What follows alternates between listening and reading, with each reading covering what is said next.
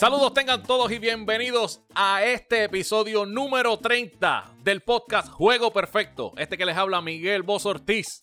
Esperamos que se encuentren todos en salud y conmigo como siempre mi amigo y mi hermano Miguel Rivera. Miguel, ¿qué está pasando? ¿Qué está pasando, Oso? ¿Todo bien, mi hermano? Saludos y saludos a todas las personas que nos escuchan semana tras semana en este podcast de Juego Perfecto. Eso es así, gracias a todos por estas 30 semanas que han estado con nosotros semana tras semana, escuchando, compartiendo con nosotros el contenido que nosotros tenemos en las redes sociales y también en estas conversaciones que a veces tenemos con ustedes. Gracias, gracias a todos ustedes por estar ahí con nosotros. Y mira, vamos a arrancar rapidito porque hay mucha comida, así que familia, abro abróchese los cinturones porque Juego Perfecto acaba de comenzar.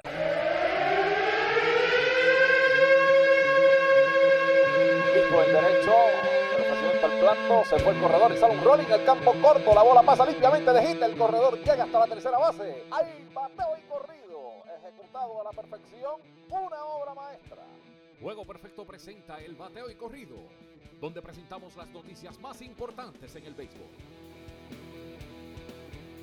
Bueno, oficialmente le damos la bienvenida y arrancamos oficialmente un episodio más, el número 30 de Juego Perfecto con la sección bateo y corrido. Y Miguel, habrá béisbol en Iowa por primera vez el próximo año. Y es que el equipo de los White Sox recibirán al equipo de los Yankees el 12 de agosto en el Field of Dreams. La MLB hizo el comunicado indicando que el plan es uno provisional y depende del estado de salud público el próximo verano. También añadió que espera, que todo pues, pueda surgir con normalidad, esperando que hayan fanáticos durante la temporada y que ese juego se logre dar con una capacidad de 8000 fanáticos, en donde se filmó esa gran película Field of Dreams. Ya MLB, Miguel, está haciendo sus ajustes para cara a la temporada 2021, pues tener una temporada, esperemos en Dios, normal. Eh, esperemos, ¿verdad? Que sea normal. No creo que vaya a ser así, ¿verdad? Las cosas se ven bien para el futuro, pero ahora mismo todo sigue incierto. Yo soy yo estoy bien escéptico a la idea de que van a haber 8000 fanáticos y mucho menos cuando en esos estados de esa área de allá de Iowa es donde más fuerte, ¿verdad? Este se ha visto este eh, eh, el incremento más fuerte del COVID. Una de las cosas bien interesantes de esto, ¿verdad? Las personas que no conocen esta película The Field of Dreams, eh, una película que fue del 1989, le están dando el juego a los White Sox que son los principales y es porque está el famoso fantasma Chules Joe Jackson y al ser miembro de, los Black Sox en el 1919, pues, por eso es que los White Sox son eh, el equipo home team de, de ahí. Y obviamente luego de los White Sox los Yankees son uno de los más historias que tienen por el famoso Babe Ruth. Así que eh, el año pasado, por el revolú del coronavirus, ellos pusieron a los Cardenales en vez de los Yankees. Este año volvieron al plan inicial a ver si lo logran estrenar con los equipos que habían eh, planificado desde el principio. Eh, vamos a ver, yo espero que se dé. Estaría bueno ver un jueguito en ese parque. Yo también, mira, el calendario original para el 2021 tenía a los Yankees jugando una serie de tres juegos ante el equipo de los White Sox del 13 al 15. Así que ellos hicieron hicieron todo el ajuste pertinente para que haya béisbol por primera vez en Iowa. Sumamente interesante, ya la MLB como dijimos está haciendo sus ajustes para que todo caiga en la normalidad. Vamos a ver si se logra dar. Robinson Cano Miguel en otros temas. Robinson Cano vuelve a dar positivo. Y en esta ocasión perderá la temporada 2021. Y no estamos hablando del COVID, sino que estamos hablando de los Pets el, la droga que ayuda el rendimiento en el deporte, que están prohibidas por ley y prohibidas en la, en, la liga, pues el señor Robinson Cano volvió a dar positivo, esta vez a un medicamento que se llama estanosolol, medicamento que mejor conocido es como Wintrol. Así que el que sabe de eso, muchos saben, sabe qué es lo que es. Cano que batió la temporada pasada 3-16, 10 cuadrangulares, 30 RBI, y un on base por cent de 358. Miguel se pierde la chauchita de este año, la pierde por completo y pierde la temporada. Esto, y te pregunto, ¿esto le favorece al equipo de los, de los Mets, sí o no? Eh, bueno, Bozo, yo, ¿verdad? Yo sé que el, el, nuevo dueño de los Mets viene por ahí soltando billetes, pero si yo tengo que dejar de pagarle 24 millones a un pelotero que ha estado haciendo trampa desde sabrá Dios cuándo, ¿me entiendes? Porque esta es la segunda vez, yo entiendo, mira, yo entiendo, esto, esto para los Mets es súper beneficioso. Un equipo que viene con ideas nuevas. Obviamente, yo estoy casi 100% seguro de que Cano no iba a ser una pieza principal dentro del equipo en algún punto, porque él batió para 300 el año pasado, pero mira lo que dio positivo ahora, tú me estás entendiendo, ¿sabes? ¿Quién dice que él no estuvo el año pasado, eh, o sea, en esta temporada corta, utilizando eh, la droga para verse mejor, que eso fue lo que lo hizo ver mejor. Es triste ver a uno de los mejores segundas bases latinos en la historia y de la, una de las mejores segundas bases ver su carrera tronchada por esto, mano. Ya, está de más. Los Mets ahora tienen una posibilidad de abrir un espacio nuevo para un infielder que tengan en Liga Menor. Y lamentablemente Robinson Cano, al ser la segunda vez, yo le hubiese dado suspensión de por vida, mi hermano. Ya el que lo hace por segunda vez, ya esto no fue que te equivocaste, esto no fue que te bebiste algo eh, sin querer, ¿sabes? Ya aquí lo estás haciendo a propósito y el que lo hace ya una dos veces, no lo hace la tercera, bozo. Mira, Miguel, a mí realmente lo que me entristece es que Robinson Cano hasta hace varios años atrás tenía los números necesarios para convertirse en un salón de la fama. Y con esto de haber salido positivo dos veces a sustancias que son prohibidas en el deporte, definitivamente yo considero que no tiene ningún tipo de break en estos momentos. Mira lo que ha sucedido con Barry Bones, mira lo que ha pasado con Roger Clemens, que lo han vinculado con, con con haber utilizado alguna sustancia y ellos están ahora mismo pasando la de Caín para entrar a ser, a ser parte del, Salón de la Fama y Cano ya tiene dos positivos. O sea, es apague y vámonos. Se ha tronchado completamente su carrera. Es una pena. Pero él sabía que si utilizaba eso y lo cogían, lo iban a penalizar. Sí, estamos hablando de un pelotero que está en contrato con los New York Mets hasta el 2023. Se pierde el 2021, todavía quedan dos años más. Y son dos años que está cobrando esos 24 millones. Eh, vamos a ver qué hace el equipo si lo termina cambiando y quedándose con un poco de salario. Vamos a ver qué sucede ahí.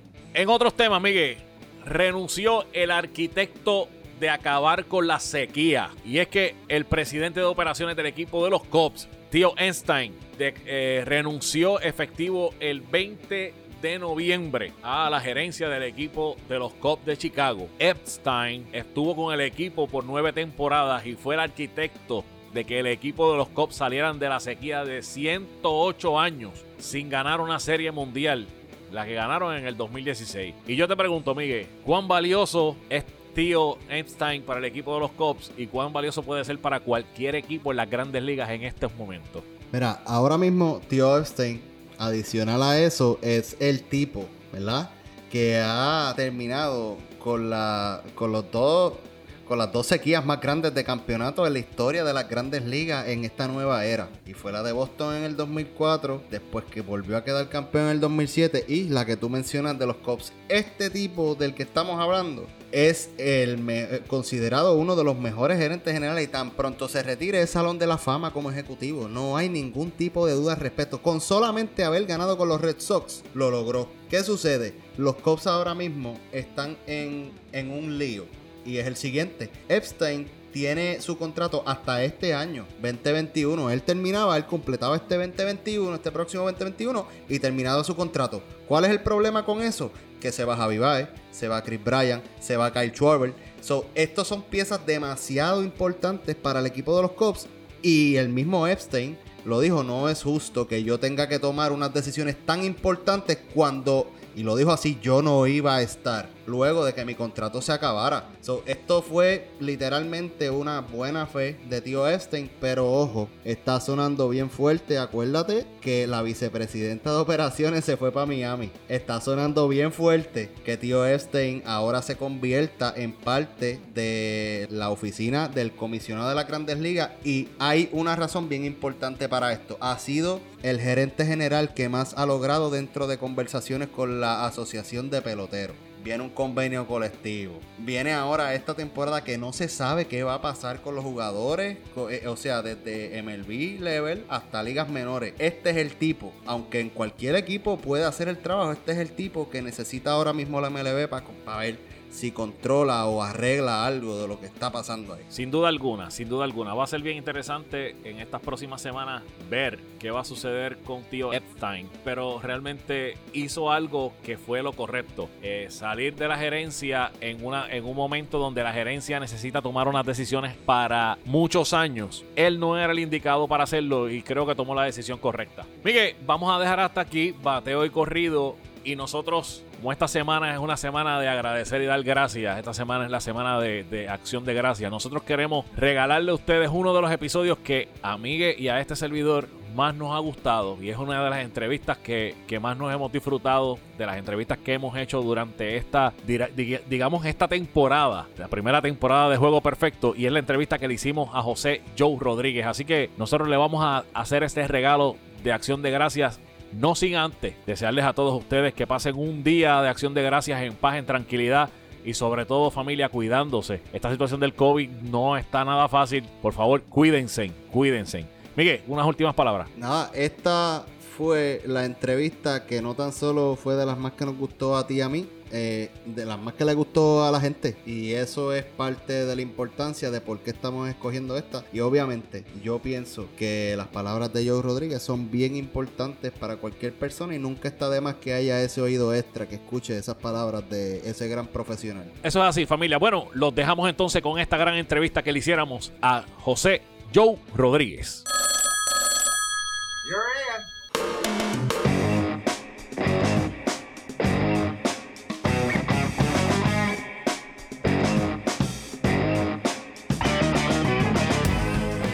Miguel, juego perfecto en este episodio se engalana porque tenemos a una persona muy especial. Primordialmente para mí, una persona que me ayudó mucho en el desarrollo a la hora de convertirme en un prospecto para ese tiempo de allá del 2000-2001.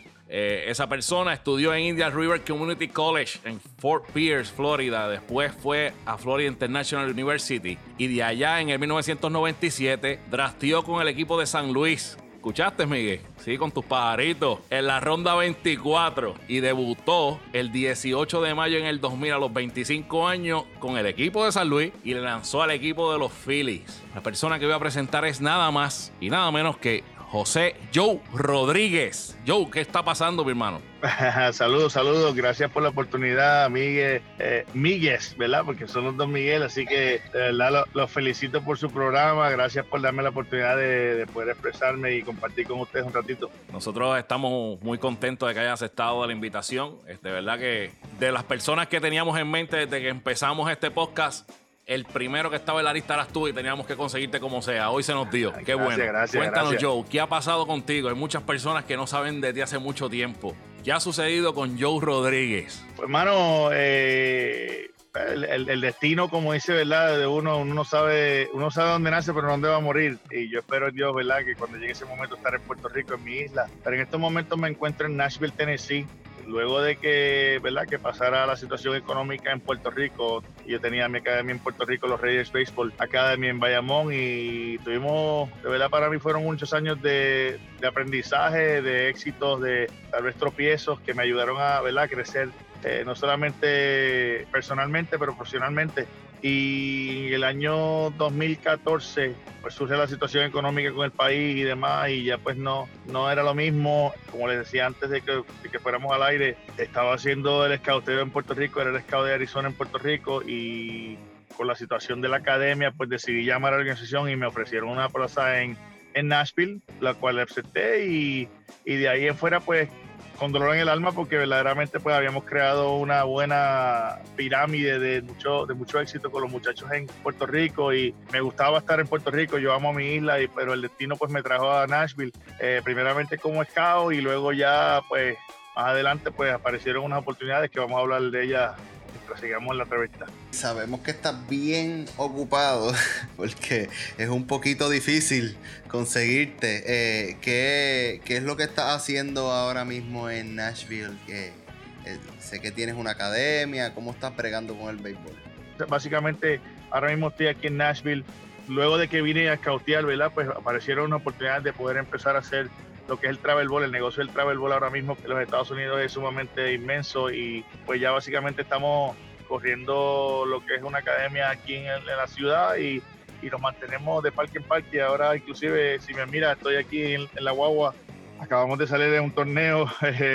hacerte más breve, lo que estoy haciendo es bregando con muchachos desde lo mismo que hacía en Puerto Rico, literal, chamaquitos desde 5 y 6 hasta 17, 18 años. Ya en el proyecto nuevo que vamos a comenzar en agosto, pues voy a meter un poco de otros deportes, eh, el voleibol, el voleibol de playa, el softball de niñas, el soccer, y pues vamos a, vamos a ir evolucionando porque imagínate, hay que, hay que seguir, este, ¿verdad? No se puede quedar uno en el comfort zone, como dicen por ahí. Joe, tú drafteaste en el 1997, pero antes de eso, tuviste la oportunidad de jugar con el equipo de Calley en una de las etapas doradas del equipo de los Toritos de Calley.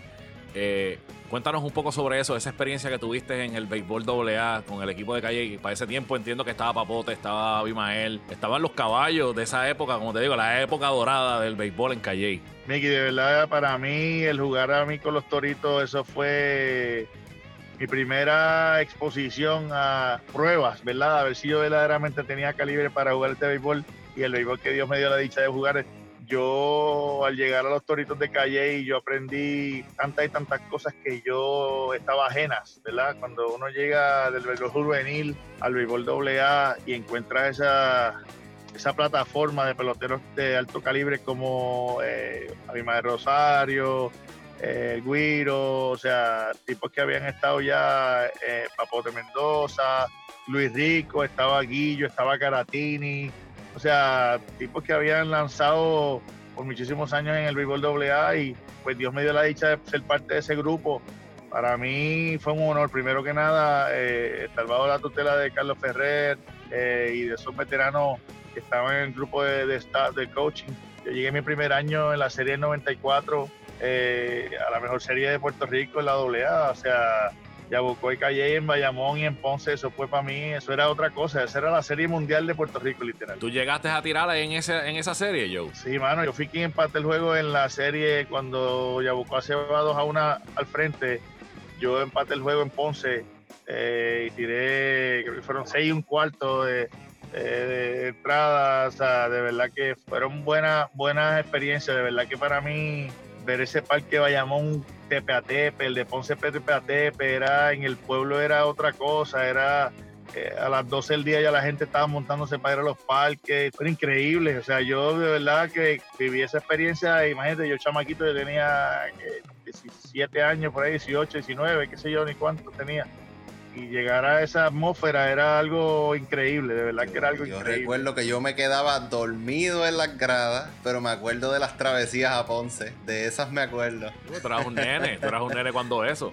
Yo me acuerdo de la serie entera porque yo fui a la serie completa. Creo que la primera vez que fui a un juego de doble A fue contra cuando le ganaron a, a Juana Díaz acá en Calle y fueron a esa serie final. Mira, y pasa la doble A, sigue el camino. ¿Cómo fue esa experiencia? Porque terminaste de esa serie que ahora mismo le llaman uno de los clásicos de la AA. A entonces pasar al próximo nivel que normalmente de la AA tú no ves eso. Eh, hoy día no se ve. Yo llegaba básicamente después que estaba en la universidad, ¿verdad? Llegaba a casi las finales de la sección central, básicamente pues llegaba así a, como quien decía, los refuerzos colegiales, ¿verdad? Que llamaban antes y ahora todavía están, pero eh, llegaba para esa para la calentura, para cuando estaba el béisbol bueno de verdad. Cuando recuerdo como ahora un miércoles fue el draft y me llaman y yo eh, creo que Colaboy era el dirigente en esa época. Cuando fuimos a la serie con Cuamo, o íbamos a ir a la serie de Cuamo, y me draftean San Luis, imagínate, el sueño esperado por tantos años. Imagínate que yo podía decir, yo decía, esta es mi, esta es mi oportunidad. Eh, ya yo había ido tres años a la universidad, ese era mi último año, el año junior que era el año que yo podía haber hecho un dinerito como tal en lo que es la firma, pues me lesioné, tenía muchas frustraciones que yo quería que se, que se tornaran en felicidad y gracias a Dios pues se dio esa oportunidad y me dio mucho dolor el dejar a mi pueblo de calle en esa época porque fue una serie que a mí me tocaba pichar el viernes y yo tuve que decidir entre o pichar el viernes o firmar profesional y, de verdad pues para mí fue bien duro, bien duro. Y Tati me dijo yo te doblo lo que sea, y yo esto, aquello, yo, yo todo lo que tú quieras, yo dile que, dile que te dé un break, pero eh, me apretó, me apretó San Luis y de verdad pues no podía, yo pude atrasarlo un poquito, pero pero me dijeron, tienes que venir ya y si no, pues vas a perder la oportunidad. Y cuando, cuando dijeron esas palabras de perder la oportunidad, yo dije, bueno, Tati, yo te quiero, te adoro, yo adoro a Calle, pero yo he trabajado y he corrido estas carreteras del pueblo para este momento y de verdad pues no lo puedo dejar pasar. Y, eso, y es bien importante también que todo el mundo sepa que no todas las decisiones que se toman son fáciles. A veces el agarrarlo es el único break que tiene y a veces dejarlo ir es la mejor opción. ¿sabes? Todo depende de dónde te ha llevado tu vida y lo que pasa en esa carrera, en ese transcurso de tiempo. Sí, mano, de verdad fue bien doloroso para mí. Yo dejar a mis compañeros de, ¿sabes? Fueron tres años y medio de, de experiencia muy grata, de verdad de llegar de novato y, convertirme ya, ¿verdad? Después en, un veterano del equipo, ya que Ramón Ortiz, muchos tipos que, me dieron la mano, Caratini mismo, Guillo González, para mí fue, tú sabes, fue un mentor brutal porque fue una pieza clave, sí, y darme la confianza que, me dio primero Carlos, después Coco y después los mismos muchachos, o sea, que cada vez que cogían la, la bola, me, me acuerdo aquella vez en Ponce, Abimael sube a la loma, como metí un problema como creo que en la tercera entrada y me dice, ¿estás asustado? O sea, no me dijo estás asustado, literalmente, me dijo, ¿estás asustado? Y yo le dije, bueno, me dijo, pues, pues, pues mételo donde tienes que meterlo, tú sabes. Hermano, para mí eso, o sea, Abima, y yo, de verdad, tenemos una, una, amistad, igual que todos los muchachos que participaron en ese equipo, que ahora mismo no recuerdo a todos, porque imagínate, han pasado dos o tres semanitas nada más de eso, pero fue una experiencia sumamente grata, bro. De verdad, yo no me quejo de, la, de los pasos que di, de las decisiones que tomé.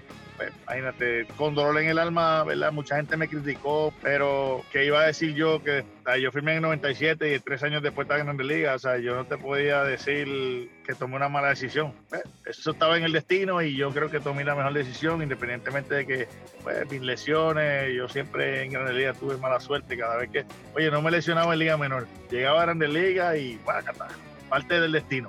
Eso es así. Oye, hablando de, esa llegada a las grandes ligas, esa llamada, Joe, esa llamada, yo entiendo que cuando estabas en ese, en ese sprint training del 2000, creo que te mandaron a la AA, si no me equivoco. Es algo, mira, es algo bien, bien difícil. Yo estoy en entrenamiento el, año anterior. Yo jugué clase A corta, después subí a clase A media y después al tercer año, no, al, bueno, al tercer año, al segundo año full, casi el tercero, pues comencé en, en AA y al final de temporada me dicen, yo, yo, estaba liderando el equipo, tenía 2 y 4 y 2 14 de festividad en agosto. Y me dicen, no, te tenemos que bajar para clase A porque hay que meter a un tipo que está en el roster, o sea, que tiene elegibilidad para estar en el roster de los 40.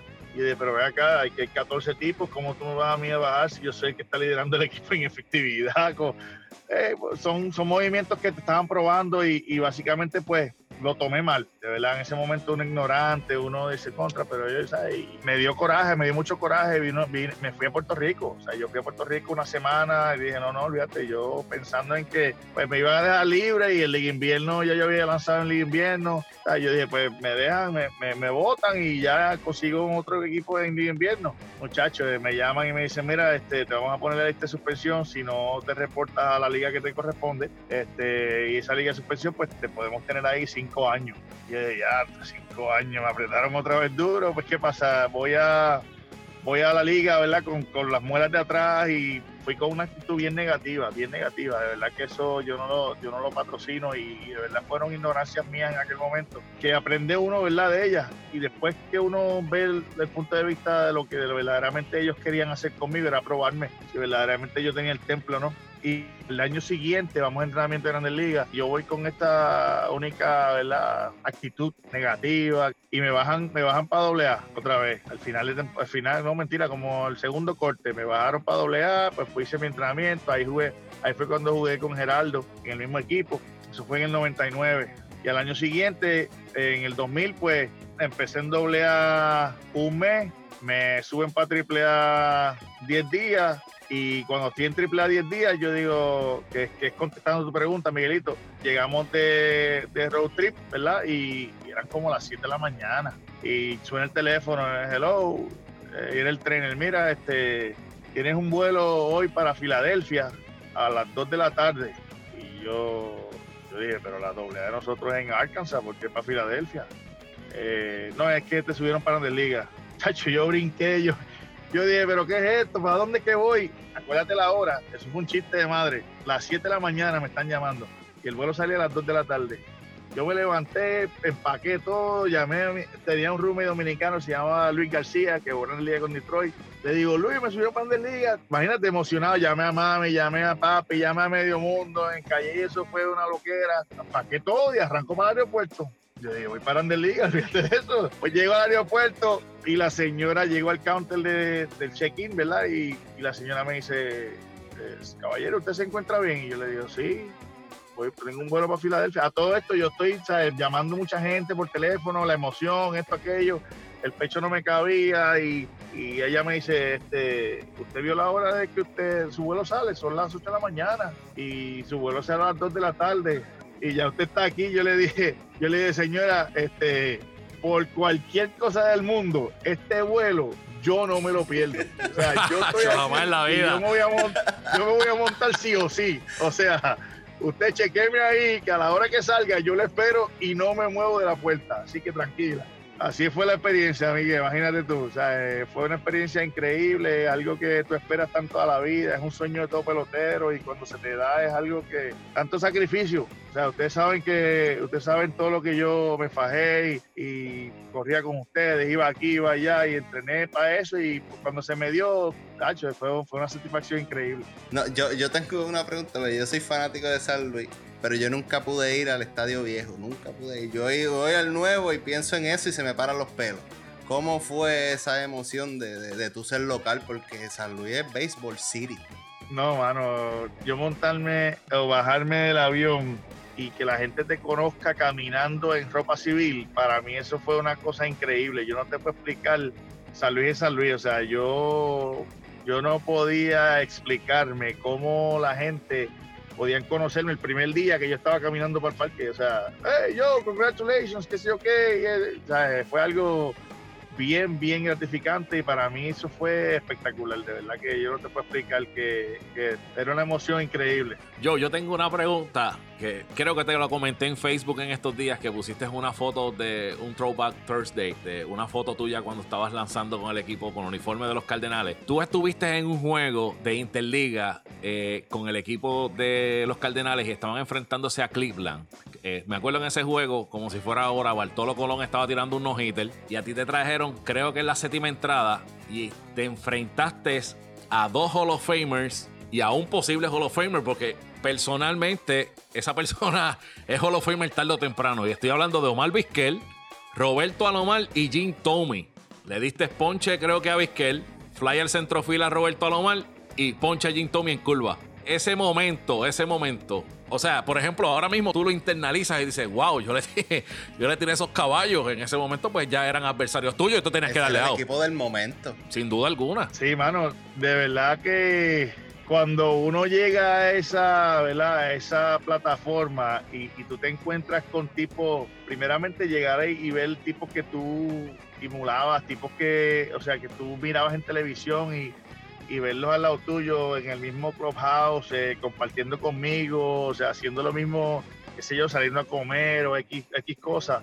Como cuando uno va la primera vez a Disney y ve a Mickey Mouse, uno dice, wow, de verdad es Mickey Mouse. Así, de verdad es algo que, que para mí fue una experiencia increíble y ese juego en particular yo no sabía que, ¿verdad? Esa alineación, imagínate, ahí estaba de Justice, ahí estaba Manny Ramírez, ahí estaba, o sea, era un, el, equipo de Cleveland era, sí, entonces me traen a, sí, mano, Kenny Lofton en el primer bate, o sea, me traen a picharle a esa trilogía, imagínate, que, que yo iba, iba a pensar, yo de aquí, se chavo esto, el hijo de Joe Rodríguez y Ivonne Padrón eh, van a entrar aquí, pero pero gracias a Dios pues me fue bien y, como dice Miguelito, así mismo fue. Oye, lo tienes grabado, papi. Me alegra, me alegra.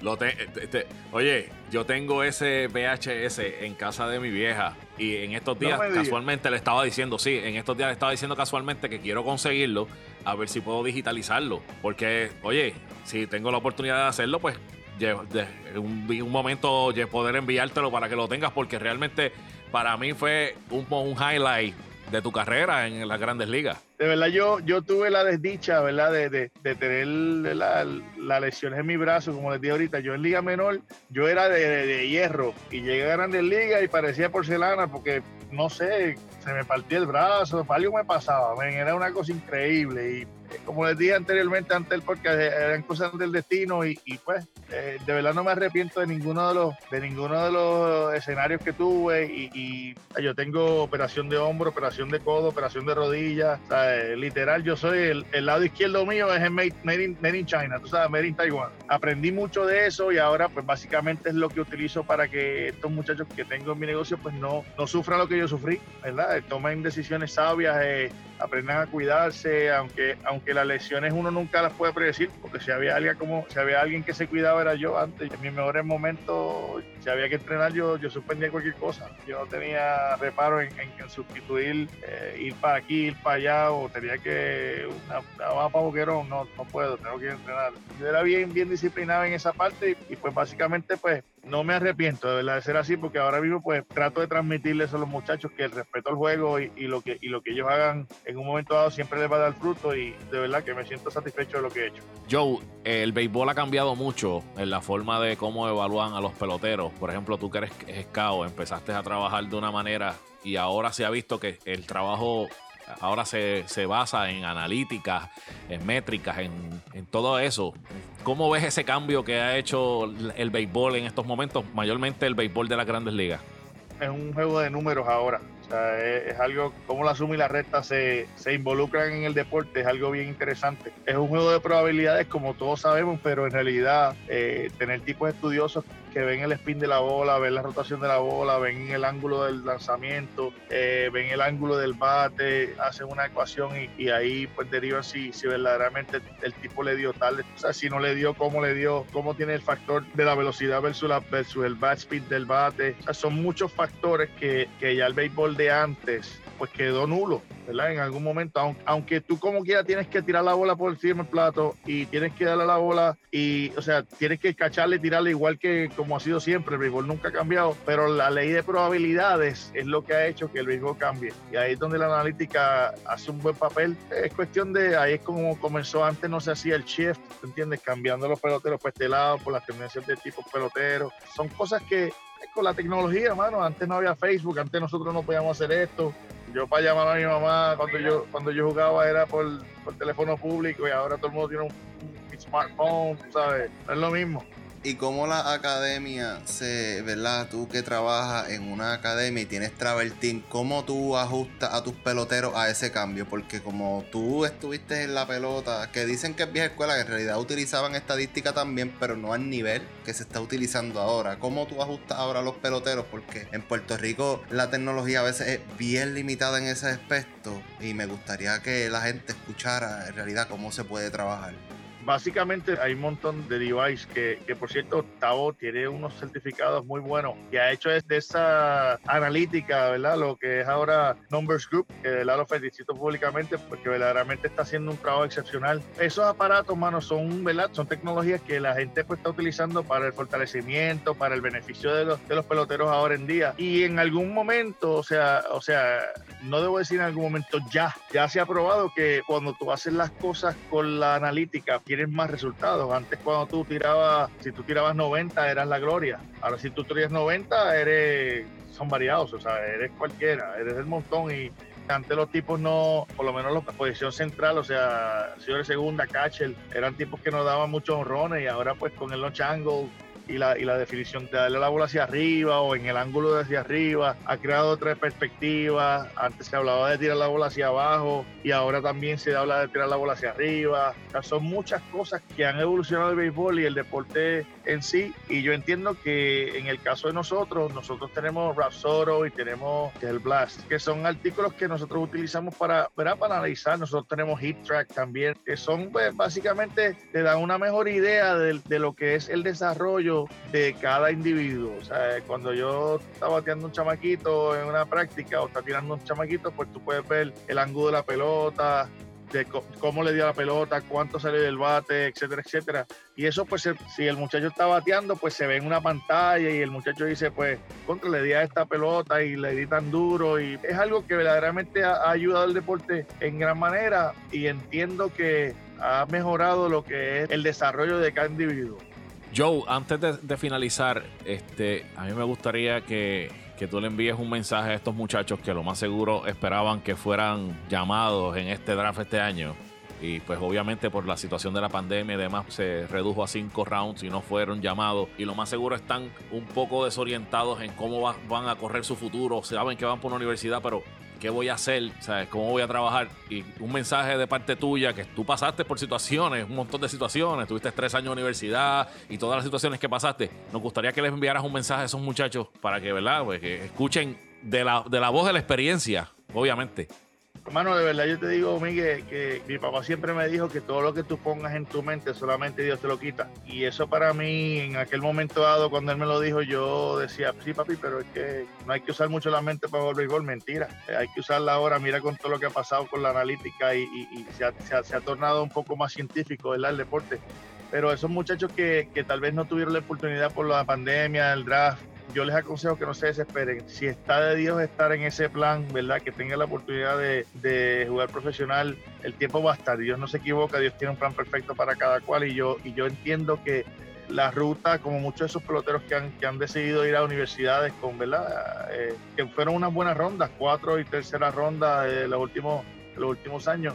El ir a colegio, ir a universidad, te da madurez, estás creciendo como pelotero, estás jugando un nivel más alto. Cuando sales de ahí, no vas a ir al nivel que verdaderamente fuese si sales de colegio, de high school, perdón, eh, ya vas a un nivel más alto, ya los mismos, la misma organización entiende que ya tienes un sentido, un sentido de madurez, se hace el camino un poco más fácil, ¿verdad? En el sentido de que, de que por lo menos ya tuviste esa experiencia, aunque como quiera tienes que sacar algo, tienes que hacer performance y tienes que hacer tus números para subir a la liga, pero, pero obviamente ya pasaste esa experiencia sin tener esa presión de que si me voy de 40 a 0 me votan, si me tienen una efectividad de 7 me van a votar, obviamente te pueden quitar la beca, ¿verdad? Porque eso es, eso es anual también, eso tampoco es que es regalado, pero a mi entender, por mi experiencia propia, yo creo que para mí fue de gran ayuda el yo poder irme al colegio porque aprendí muchísimas cosas, aprendí a vivir solo, a vivir de, aprender de inglés, con más fluidez, poder desempeñarme en diferentes cosas y aprender que verdaderamente la, la vida es algo que está lleno de sorpresas, que hoy estamos aquí y mañana no, y, y verdaderamente el yo poder tener esas experiencias a nivel universitario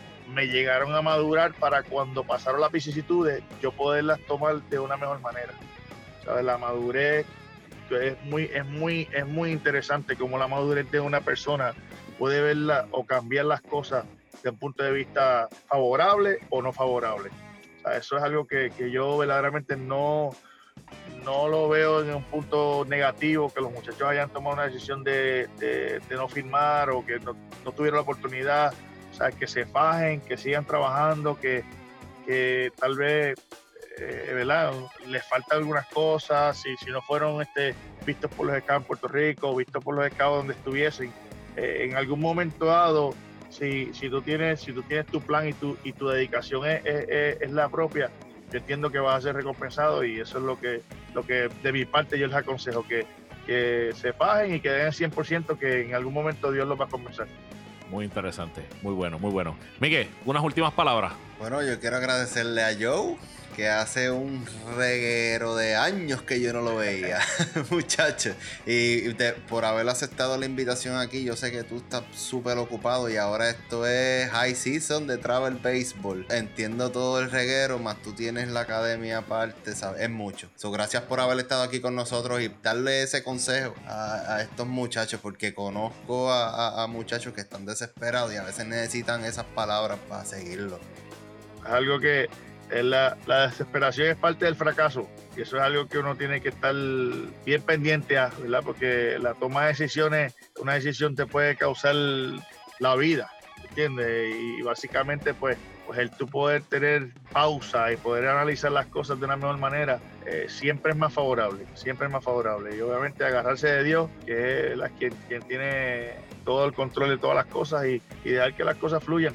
Entiendo que, eso es lo que debemos hacer todos como seres humanos. Y en este tiempo que hemos podido vivir ahora, la pandemia, ¿qué más experiencia que esa? O sea, empezamos a valorar las cosas que verdaderamente valen. Eh, la familia, darle un abrazo a alguien. A veces veo a Miguel con sus nenas, ¿sabes? Eso vale, eso vale. Y, porque, como te dije anteriormente, hoy estamos aquí, mañana no sabemos. Y verdaderamente es algo que, que tenemos que sacar provecho al momento. El día de mañana está todavía por verse. Joe, estamos muy, muy agradecidos que hayas aceptado la invitación y que hayas estado este ratito con nosotros, que hayas hecho una parte a tu ajetreada agenda, porque sabemos que estás ahí metiendo mano todos los días en el terreno de juego y también con el Travel Team. Te agradecemos inmensamente que hayas estado con nosotros. Eh, mano, de verdad, mil gracias, mil gracias, de verdad.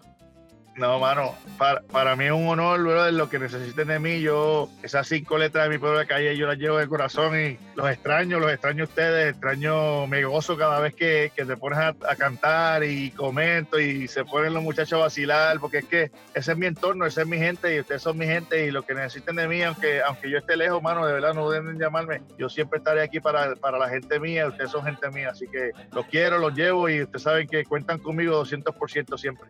Muchas gracias. Muchas gracias, Joe. Bueno, familia, se acabó el juego. Muchas gracias a todos los que sintonizan semana tras semana este podcast de Juego Perfecto.